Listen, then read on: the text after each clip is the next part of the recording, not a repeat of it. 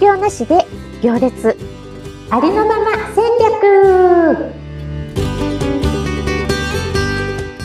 こんにちは自走組織育成コンサルタント星住ですアシスタントの加藤淳です。よろしくお願いしますよ。ろしくお願いしますはい、えー、今週もご質問いただいてますので、早速紹介させていただきます。はい。これからは営業や集客をしないで気持ちよくビジネスが回る時代と星さんがよく言っています。それは理想で、私もそうなりたいと思いますが、どうしたら実際にそれを実行できるのでしょうかカウンセラー渡辺さんよりご質問いただきました。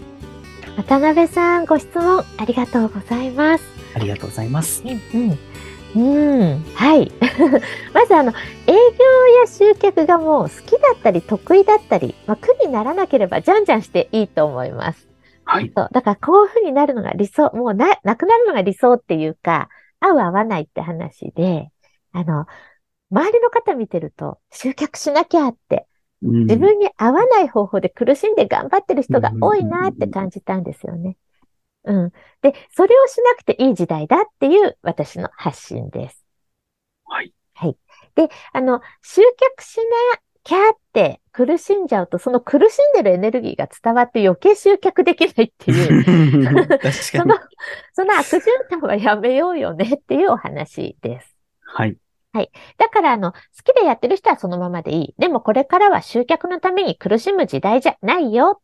集めるではなくて、集まるということを起こしていく時代なんじゃないかなって私は強く強く感じています。で、その集客をするっていうのは、えー何かご商売をしていたり、イベントなどをやったりとか、そういうことがあるから集客をしてるんだと思うんですけれども、あ、の、集客するってことは手段であって目的ではないですよね。うん、そうですね。やりたいことがあって、そのために集客をしているから、その、まずはそれを、その元集客、なぜ集客してるのかっていう元？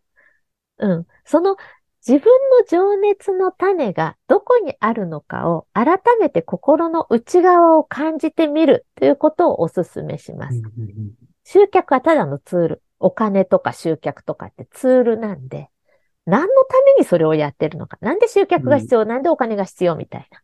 で、その情熱に、思いの元に立ち返って、そこから自然に自分らしく動くこと。うんうん。もうその一点につけるんじゃないですかね。で、情熱って言ったって、大それたことじゃなくていいんですよね。世の中変えるとか、そんなことじゃなくていいんですよね。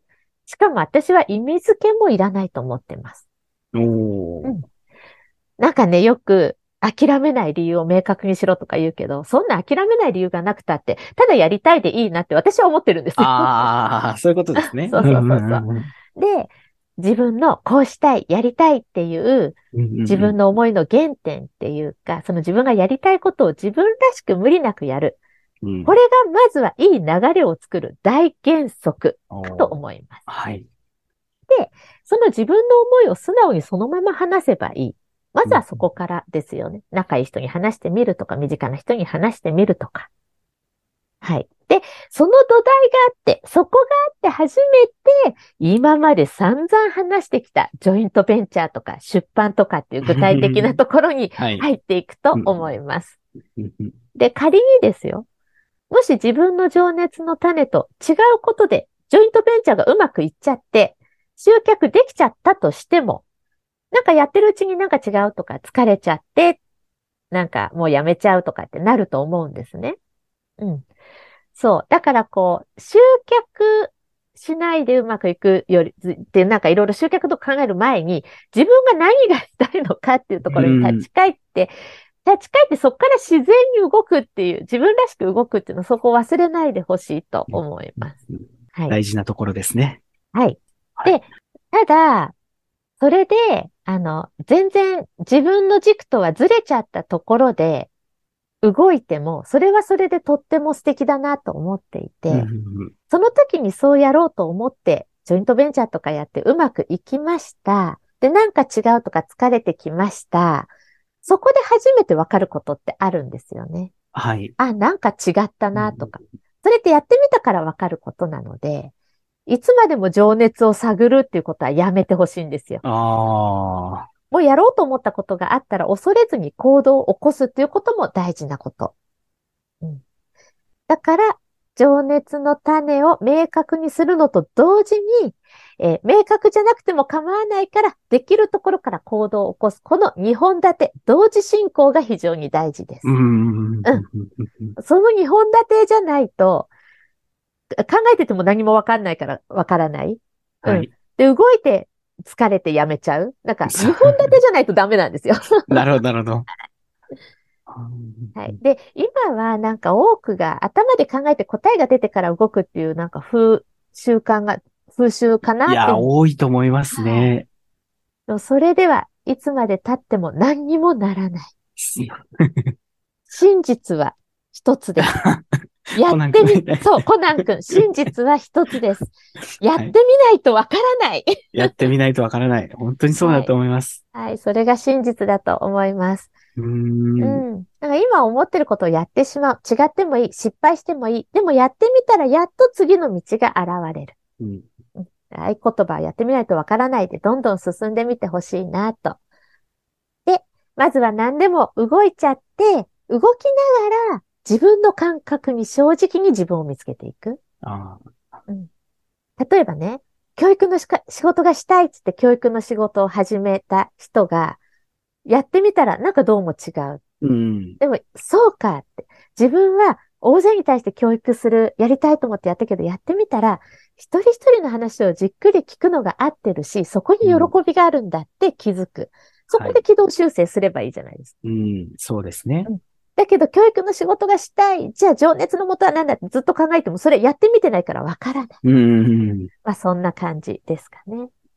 その、例えば、自分がやろうと思ってたことが、やってみたら、ちょっと自分に合わないなとか、うんうん。ちょっとここじゃないなってさっきおっしゃってた話と一緒なんですけど、そういう時ってどのタイミングでもう切り替えるんですか？もう思った瞬間に変えた方がいいんですか？ちょっとはい試してみてからの方がいいんですか？タイミングとしては。タイミングは、まずやってみて違和感を覚えたらそこで掘り下げますよね。あれなんか違うって。うんうんうんうん。じゃあこっちにしようって思った時の状況によって変わると思うんですよ、人それぞれ。もうなんかプロジェクトが動いちゃって、たら、そのプロジェクトは最後までやりきらないと信頼に関わるから、そのプロジェクトは今の自分で精一杯関わって、そこを終わりにして、次に自分のうんうんうん軌道修正する人もいるだろうし、違和感に気づいた時に別にそんな人とプロジェクトとか動いてなくって、すぐに変えられるんだろう、もうすぐ軌道修正して、うんじゃああのキャッチコピー変えようとかうんすればいいし、なんか状況によってタイミングが変わると思う変えるっ。ていう。うんうん。だけど心の中の軌道修正はいつでも可能なので、うんそうですね。うんうんだいつでもこの、私ね、自己対話が趣味なので、はい自己。対話が趣味じゃない人にはどう伝えていいかわからないんですけど。それどんな風にされてるんですか？いつも。え、いつもね、なんだろう、もう物心ついた時には自己対話が趣味だったえの、で、そうなんですか？もうなんかもやもやしたりえー違和感を感じたら、なんでもやもやしてるんだろう。あ、こうでこうでこうだからもやもやしてるんだ。ででもどうしてそれに私はもやもやしてるんだろう。もやもやしてない人もいるのにね。うん。するんだろう。あ、こういう経験があって、この傷があってこうだからだ。それを外から見たらどうだろうみたいなね、どんどん問いが生まれてくるから、うんもう自分とずっと対話深めていって、ええうん。で、結局自分はどうしたかったのかなとか、結局、その時もやもやして自分が何を大切にしてたのかなとか。うん。そしたら、あ、あの時私はこんな思いを大切にしてたのにないがしろにされたからもやもやしたんだ明確になってすっきりして、じゃあここを大切にできる人と一緒にやろうとか。うん。うん。この人とは人としては好きだから旅行に行くとか遊びはいいけど、あのプロジェクトとしては価値観が違うからやめようとか、どんどんこう、はいどんどん明確になっていくわけですよ。自分の立ち位置とか関わりはい方が。で私の自己対話の目的は明確にすることが好きだからで、うん。うん。どんどん明確にして道を作っていいくのが好きなので、うんうんうんうんうんそんな感じですけど、答えになってましたか加藤さん。えあありがとうございます。なってました。ありがとうございます。あ、よかった。たまに全然違うこと言っちゃうんで言ってください。ありがとうございます。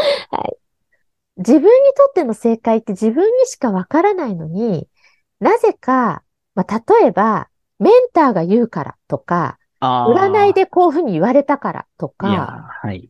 人に委ねてる人多いなって思うんですよ。いますね。はい。うーん。それ、まあ、あの、悩んでる時に参考にするはいいよ、全然。はい悩んでる時に参考にするとか、いろんな人の意見聞くはいいよ。でも最終的に決断するのは自分だし、そういう話を聞いてしっくりきたらそれも自分だけど、そのしっくりとかっていう答え合わせなしに、もうメンターの言うことを鵜呑みにしたり、見える人がいる、あの人の言うことは絶対だからって言って鵜呑みにしたり、本当に自分の人生の決断を人に委ねてる人いるなって思うんですよね。うん。う。ん、でもそれってうまくいかなかった時にその人のせいにできちゃうし、また他の人に委ねちゃうので、自分の人生歩めないと私は思うんですよね。